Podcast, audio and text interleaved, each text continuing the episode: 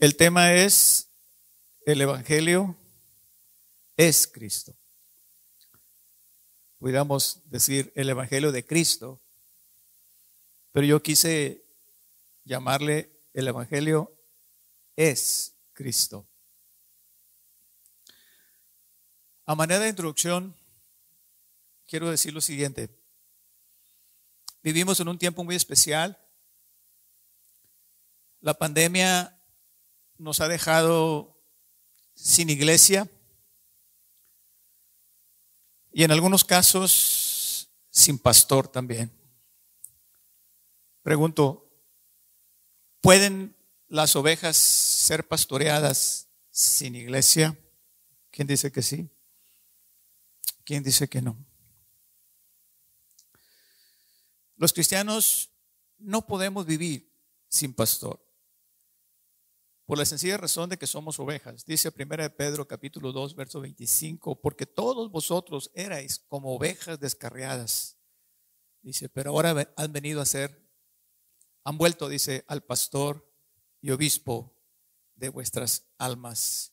La respuesta puede las ovejas ser pastoreadas a pesar de esta situación, a pesar de que no tenemos iglesia?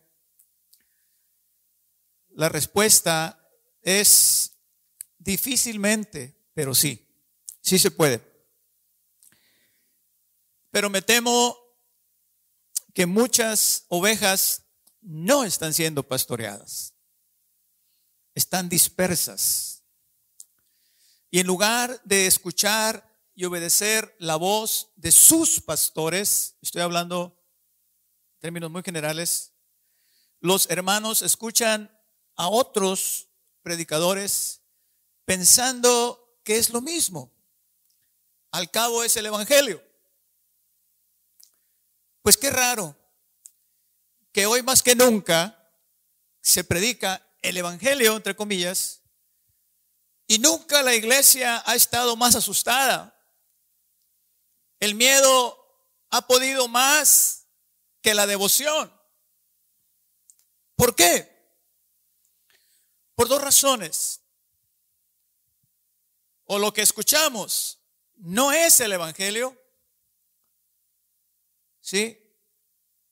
O los a los que escuchamos no están siendo nuestros pastores o no son nuestros pastores. Porque si estuviéramos escuchando la voz de nuestros pastores, estoy seguro, hermanos, que no tuviéramos tanto miedo. Pero me dice la hermana Chuyita, pero es que yo sí oigo sus prédicas, pastor. Espéreme tantito, permítame continuar. La principal característica de un buen pastoreo es que la oveja está libre de temor. Dice el Salmo 23, no temeré mal alguno porque tú estarás conmigo. ¿Por qué la oveja tiene miedo? La función del pastor es dar seguridad a las ovejas. Y cuando hablo, cuando digo pastor, estoy hablando de Cristo, nuestro buen pastor, pero también los pastores que Él puso para apacentar la grey. ¿Cómo pastorear en medio de una pandemia? ¿Cómo darle seguridad a la gente en medio de una situación como la que estamos viviendo? Recuerdo que al principio de esta situación cada pastor trató de alimentar a su rebaño por medio del Internet. Pero salió contraproducente, como dije, porque las ovejas comenzaron a escuchar a otros pastores también. Y esto no es que sea malo, hermanos amados, pero que escuchan las ovejas. ¿Están escuchando el Evangelio? ¿O están escuchando lo que quieren escuchar? En todo caso, están comiendo de otros pastos y no es del todo malo, pero ¿por qué las ovejas buscan otros pastos? Solo hay dos razones, hermanos. O su pastor no está cumpliendo su trabajo, o la oveja no le está siguiendo. Y si es lo primero, yo te recomiendo que busques a otro pastor. Porque la función del pastor es darte seguridad.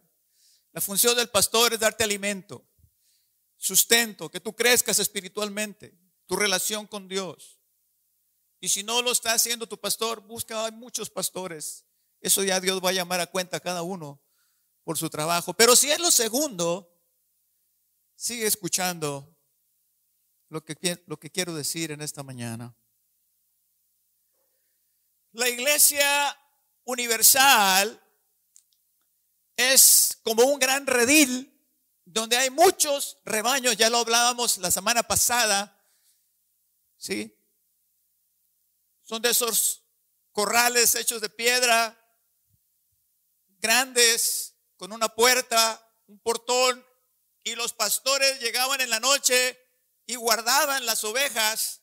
Eran varios rebaños y varios pastores, de manera que al siguiente día cada pastor llegaba y hablaba a sus ovejas, las ovejas escuchaban su voz y lo seguían y las llevaba a pastorear.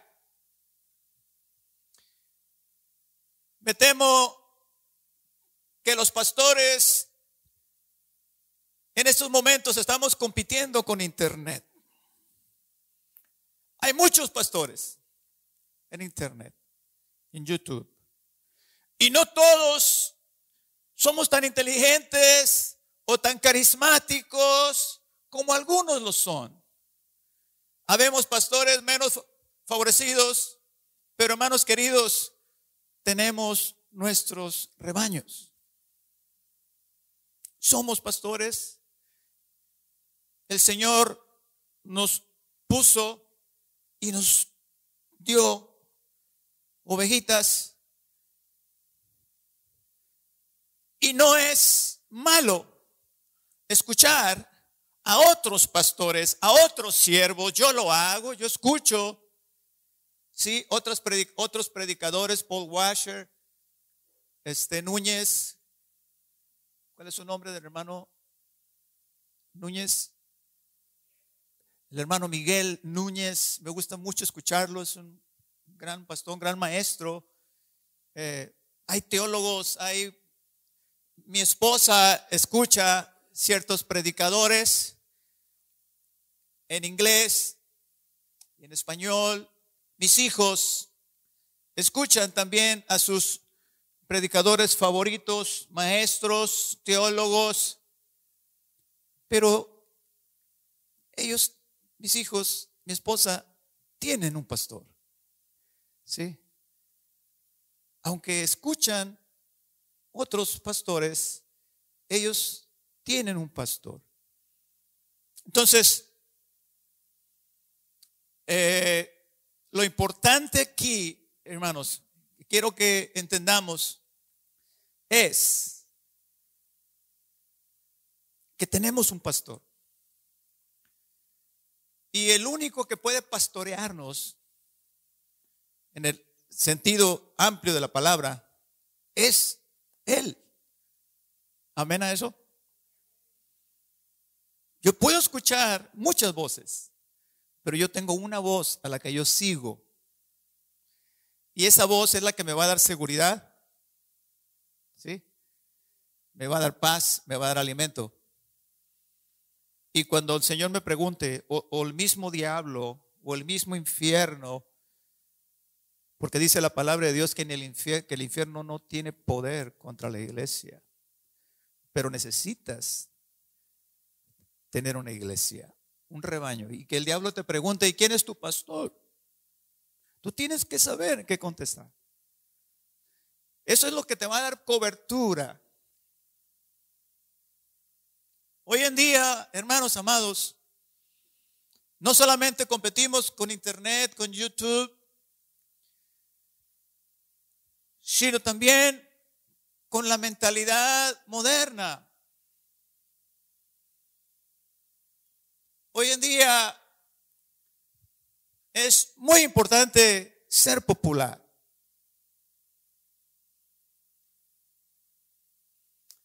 Y a veces los pastores queremos ser populares. Y nos sentimos presionados a comprometer el mensaje del Evangelio por quedar bien con la gente o con predicar lo que es popular, lo que la gente quiere escuchar, lo que la gente le gusta. Hermanos amados, el Evangelio no tiene que ser popular. El Evangelio tiene que ser radical. Jesús nos mandó predicar el Evangelio a todo el mundo, pero eso no garantiza que le va a gustar a todo el mundo. Y no tiene que gustarle a todo el mundo. ¿Me explico? Es más, el verdadero evangelio no es popular. ¿Cuántos saben eso? ¿Cuántos están de acuerdo conmigo? No es popular. El, mensaje de Cristo no es popular. Ama a tu enemigo. Eso no es popular. Deja todo y sígueme. Eso no, tiene nada de, de, O sea, las promesas y las bendiciones que a la gente les gusta escuchar no son el Evangelio. Son parte del Evangelio son consecuencias, digamos, pero el mensaje del Evangelio se centra, queridos hermanos, en la persona de Jesucristo. El Evangelio no está completo sin Jesús. Es más, no hay Evangelio sin Jesús. Amén a eso. La gente hoy busca soluciones, buscan un evangelio que remedie sus problemas, pero no buscan a Cristo.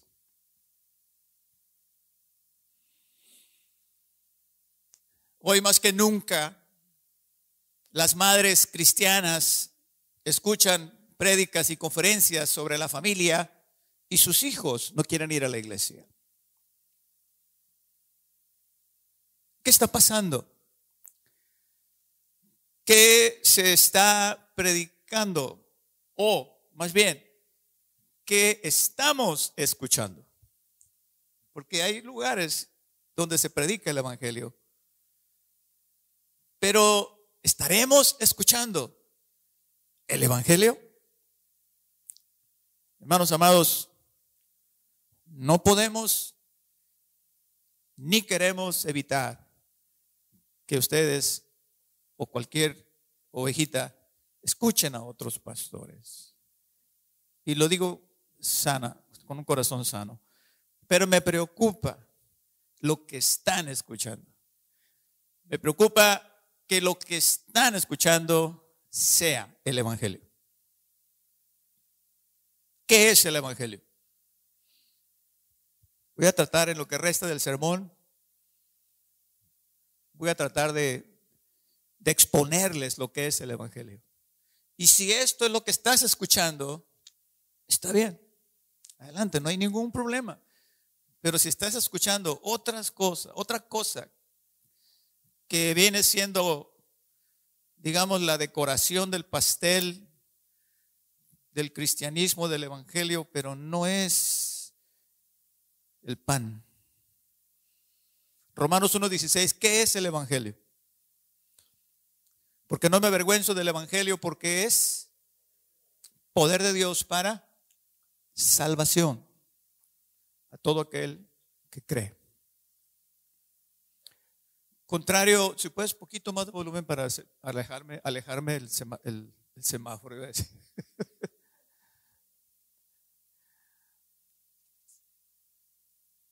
Contrario gracias, contrario a lo que algunos deseamos creer, hermanos, los beneficios del Evangelio son principalmente para la eternidad. Es obvio que al cambiar de vida, al conocer a Cristo, nos vaya mejor en la vida, ¿sí? Pero eso es, hermanos, la cerecita del pastel, ¿sí? Lamentablemente, la mayoría solo se come la cerecita, solo quieren el betún, ¿sí? Como dije. ¿De qué me sirve emocionarme con las promesas si no tengo al dador de la promesa?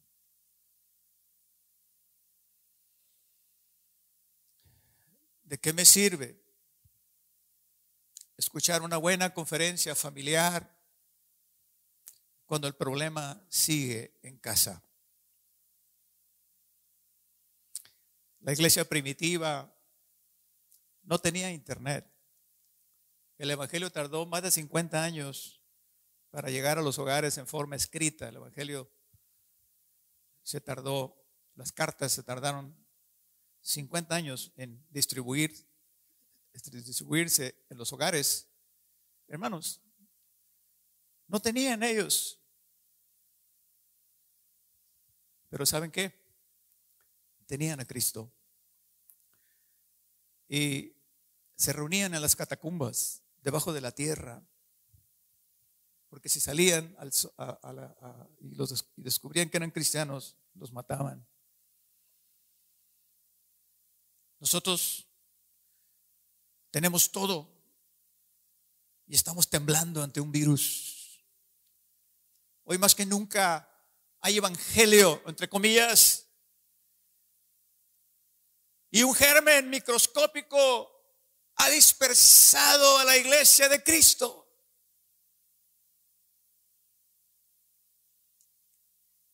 Y andan como ovejas sin pastor, teniendo pastor. Y callando la conciencia, escuchando aquí, escuchando allá lo que ellos creen que es el Evangelio, pero siguen los problemas, siguen los temores. No vienen a la iglesia porque tienen miedo al contagio.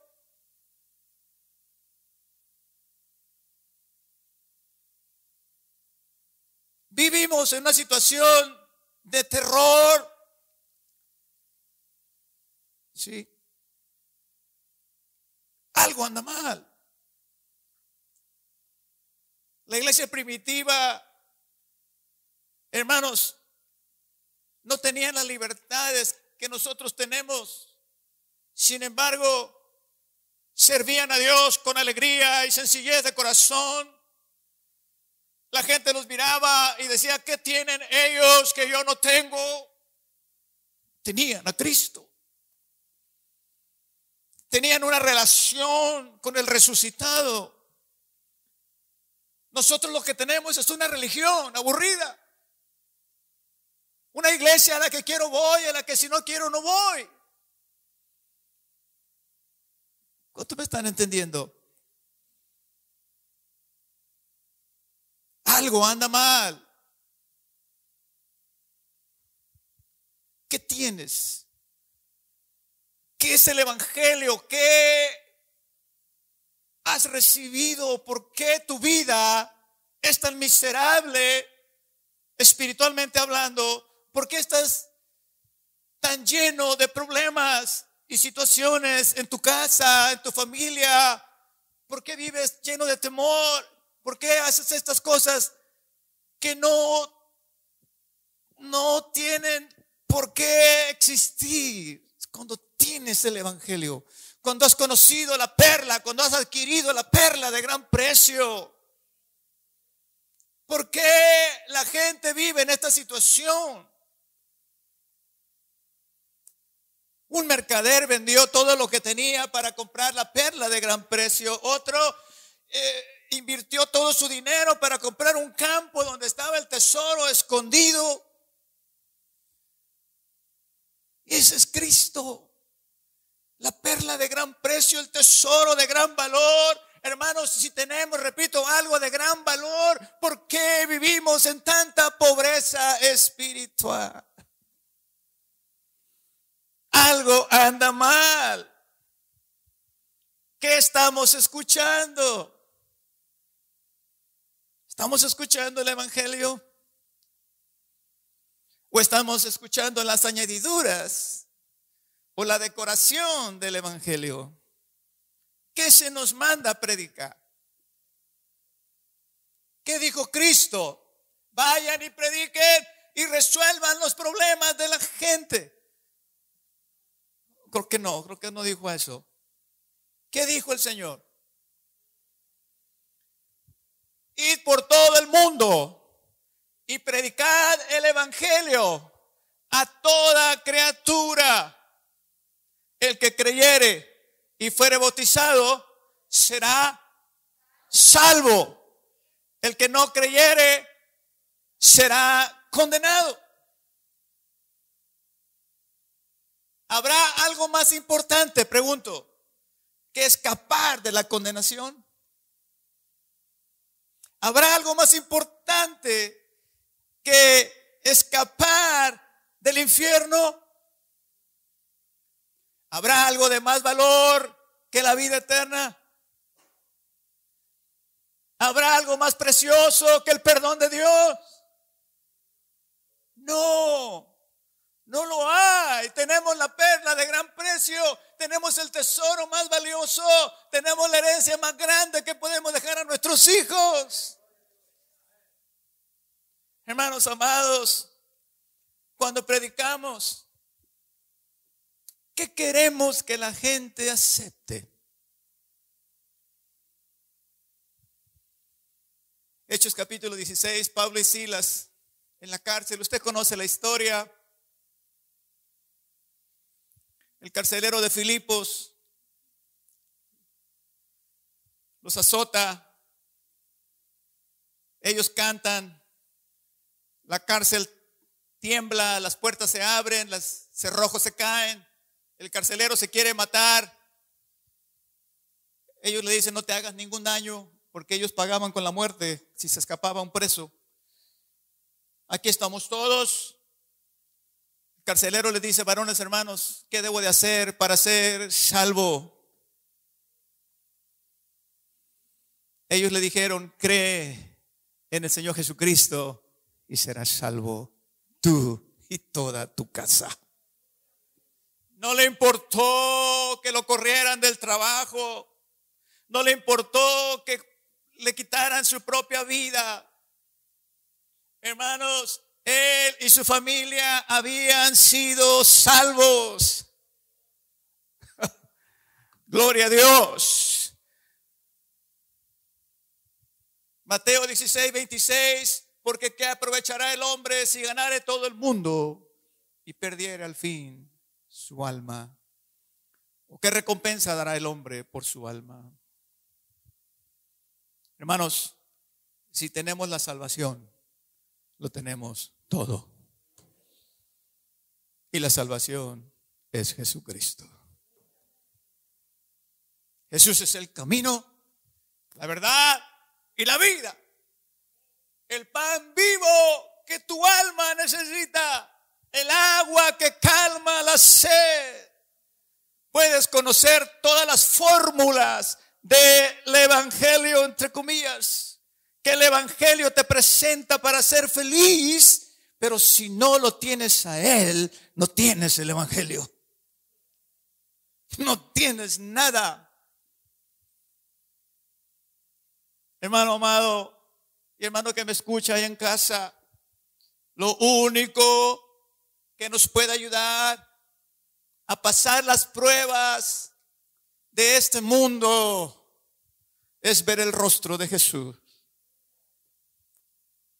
Por la fe Moisés se sostuvo como viendo al invisible.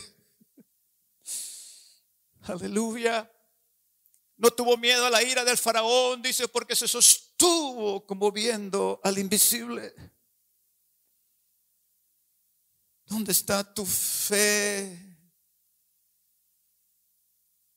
El domingo pasado les preguntaba, ¿qué es lo más valioso? ¿Qué es lo que vence al mundo? Nuestra fe. Y cuando la fe se debilita, lo has perdido todo. Te llega el temor. Y por fe andamos, no por vista. Porque sin fe es imposible agradar a Dios.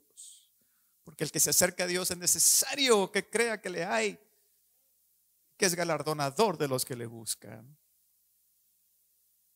Lo único que nos va a sostener, amados hermanos, en esta vida es el rostro de Jesús. Es una experiencia personal con el resucitado, con el Cristo de la gloria, con el que es, con el que era y con el que ha de venir, con el Todopoderoso. Si no lo conoces a Él, no tienes nada. Puedes tener una religión, pero eso no te va a ayudar mucho. Por eso hacen películas y por eso el mundo se burla de que la gente no cambia, de que los homosexuales no cambian, de que los métodos cristianos no cambian, porque las iglesias no sirven. ¿Por qué? Porque predican religión, porque están hablando de una religión, porque están hablando de un método. Pero si conocieran a Cristo, si tuvieran una experiencia personal con Jesús, hermanos, estoy seguro que la gente cambia. Nadie puede ser igual. Nadie. Habiendo conocido al Señor Jesús. La salvación no es la iglesia. La iglesia es el barco que te ayuda, pero la salvación es una relación personal con Jesucristo. En oración, en secreto, por medio del Espíritu Santo. Y eso te da un nuevo nacimiento. Es cuando dices, caramba, ¿qué me pasó? Ya no soy el mismo, ya no soy la misma. Mis afectos han cambiado. ¿Qué es el Evangelio? ¿Qué es el Evangelio? ¿Qué significa Evangelio? ¿Quién me dice? Muy bien buenas noticias. El Evangelio es la buena noticia de que antes éramos ciegos y ahora vemos. ¿Cuántos dicen amén a eso? Antes vivíamos en tinieblas, mas ahora vemos la luz. Cuando dicen gloria a Dios. Antes no teníamos nada, ahora lo tenemos a Él. Jesús llegó y lo cambió todo. Saqueo dijo, la mitad de mis bienes doy a los pobres y si alguno ha defraudado se lo devuelvo cuadriplicado. Y Jesús dijo, hoy ha llegado la salvación a esta casa. Cuando Jesús llega, las cosas cambian.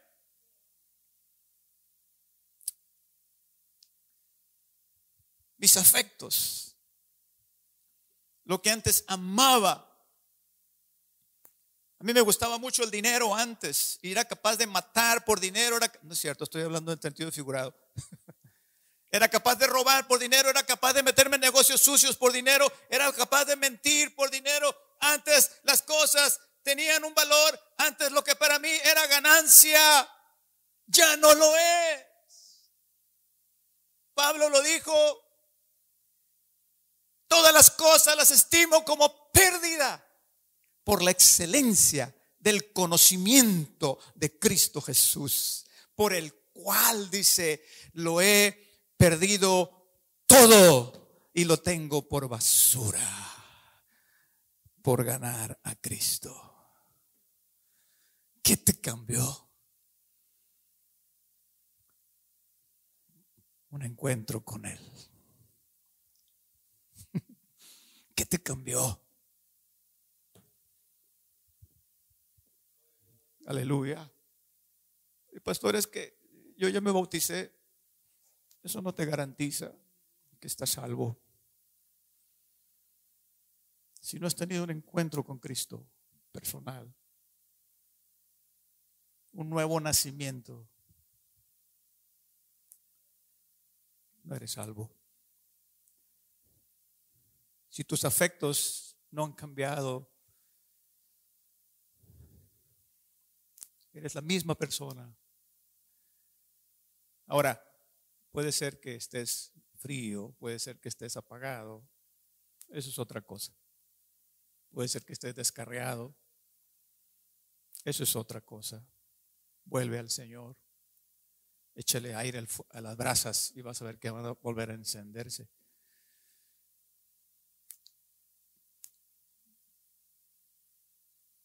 Pero la salvación es Cristo.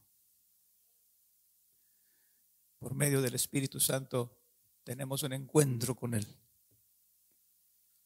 Que no lo puedo explicar, ni usted me lo puede explicar a mí, pero yo sé que lo tiene y yo sé que lo tengo.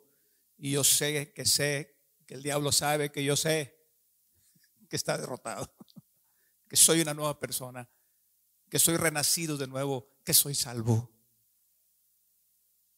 Gloria a su nombre. Qué ironía, hermano. Dice Pablo que por amor de Cristo lo ha perdido todo y lo tiene por basura. Y nosotros queremos ganar todo y estamos perdiendo a Cristo. Algo anda mal.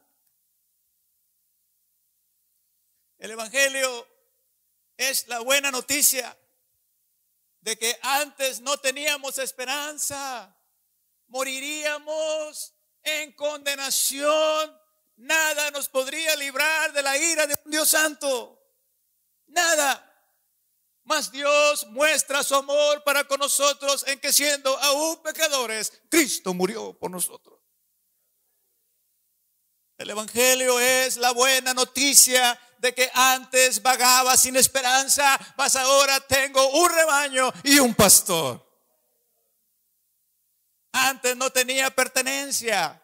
Ahora soy parte de su cuerpo y de su iglesia y las puertas del infierno no pueden prevalecer contra mí. Aleluya. El Evangelio consiste, mis amados, en que siendo pecadores, somos hechos justos solo por los méritos del inocente Cordero de Dios. Eso es el Evangelio. Esa es la buena noticia. ¿Eso estás escuchando? Está bien. Pero déjeme terminar. El Evangelio es tener a Jesús. ¿Estamos de acuerdo con eso, hermanos? Pero también seguir sus pisadas. Y también guardar su palabra. El que me ama, mis palabras guardará. Y yo le amaré. El Evangelio no solamente es oír al pastor, sino seguirle. Pastor, es que yo ya tengo a Cristo. Me dirá la hermana, ¿qué nombre le pongo? Le decía Juanita, pero aquí está la hermana Juanita. Tenchita, pues también tenemos hermana Tenchita. ¿Qué nombre le pondremos? La hermana Batallitas. Pastor, es que yo ya tengo a Cristo. Pero ¿cómo te llevas con tu esposo, hermana, Paz de Cristo? ¿Estás cumpliendo los roles? Eso te está estorbando. Varón, te digo lo mismo. No basta, a lo que voy, es que no basta oír al pastor, hay que seguirlo. Esto significa obediencia. Mire, la gente batalla porque quiere. Andamos buscando soluciones cuando tenemos la solución. Juan capítulo 15, verso 7. Si permanecéis en mí y mis palabras permanecen en vosotros, pidan todo lo que quieran y os será hecho. Aleluya. Hermanos amados, lo único que necesitamos para que nuestras vidas se arreglen es obedecer su palabra. Y ahí es donde está lo difícil. También que iba pastor, yo sé. Ese es el problema de la iglesia. Ese es tu problema, hermano. Ese es tu problema, hermana, que no sabes obedecer. Obedeces parcialmente lo que quieres, lo que te conviene. Y así vivimos, hermanos, muchos, no digo todos, yo doy gracias a Dios porque hay gente, hay humildes, perdón, hay ovejitas humildes, obedientes, sumisas. Hay de todo en la viña del Señor, hay de todo. Pero hermano, si quieres arreglar tu vida, necesitas obedecer la voz de tus pastores. Pastor celestial, pastor terrenal. Sí, y hablo a las que me estén escuchando o que tengan otras iglesias. Tú tienes un pastor y perteneces a un rebaño.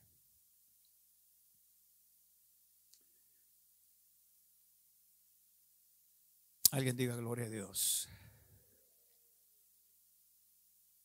También que iba, pastor.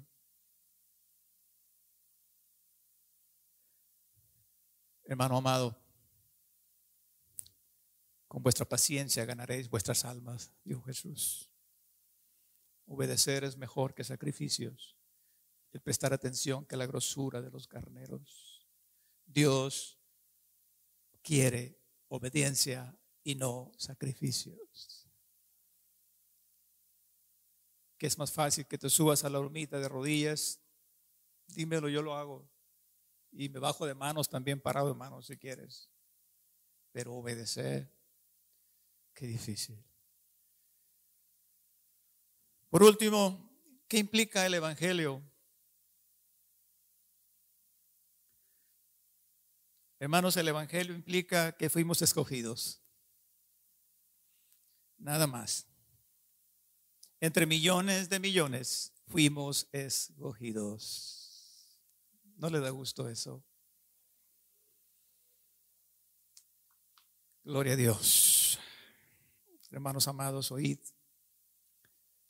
No ha elegido Dios a los pobres de este mundo para que sean ricos en fe y herederos del reino que ha prometido a los que le aman. Pedro, apóstol de Jesucristo, a los elegidos, según la presencia de Dios Padre en santificación del Espíritu, para obedecer y ser rociados con la sangre de Cristo, gracia y paz os sean multiplicadas. Bendito el Dios y Padre de nuestro Señor Jesucristo, que según su grande misericordia nos hizo renacer para una esperanza viva por la resurrección de Jesucristo de los muertos, para una herencia incorruptible, incontaminada e inmarcesible, reservada en los cielos para vosotros, que sois guardados por el poder del Espíritu Santo, por medio de la fe, para alcanzar la salvación que está preparada para ser manifestada en el tiempo futuro. En lo cual os alegráis, aunque ahora dice por un poco de tiempo estemos sometidos a la prueba, a la pandemia, a la situación, si es necesario tengamos que ser afligidos, dice, pero para que sometida a prueba vuestra fe, más preciosa que el oro, dice,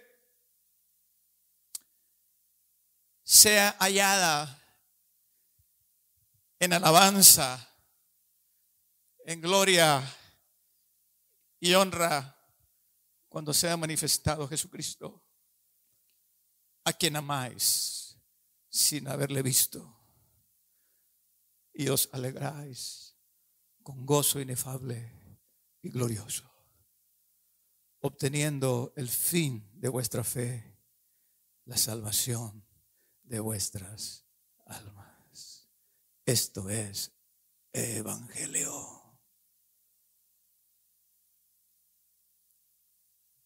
Perdónenme, pero aquí no habla de prosperidad. Perdónenme, pero aquí no habla de carros, de lujos, de juegos, de caballos, de placeres, de... Aquí habla de una herencia incorruptible inmarcesible, que no se mancha, que no se acaba, eterna en los cielos. Aquí habla de alguien a quien yo amo sin haberlo visto. Tomás, porque me vistes, creíste. Más bienaventurados los que sin ver creyeron. Esto es evangelio, hermano amado. Si esto estás escuchando, está bien.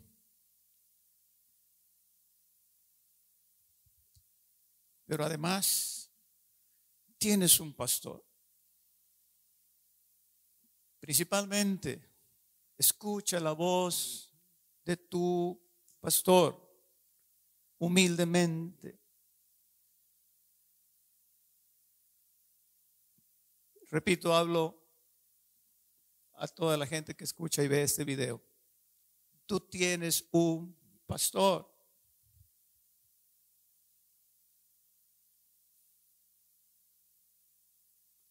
Si le sigues, Él te dará protección y bajo su cobertura podrás descansar. No porque Él sea algo o tenga algo extraordinario, sino porque detrás de Él, detrás de cada pastor, está Cristo. Y que Dios nos ayude a los pastores a predicar más a Jesús, porque Jesús es el Evangelio.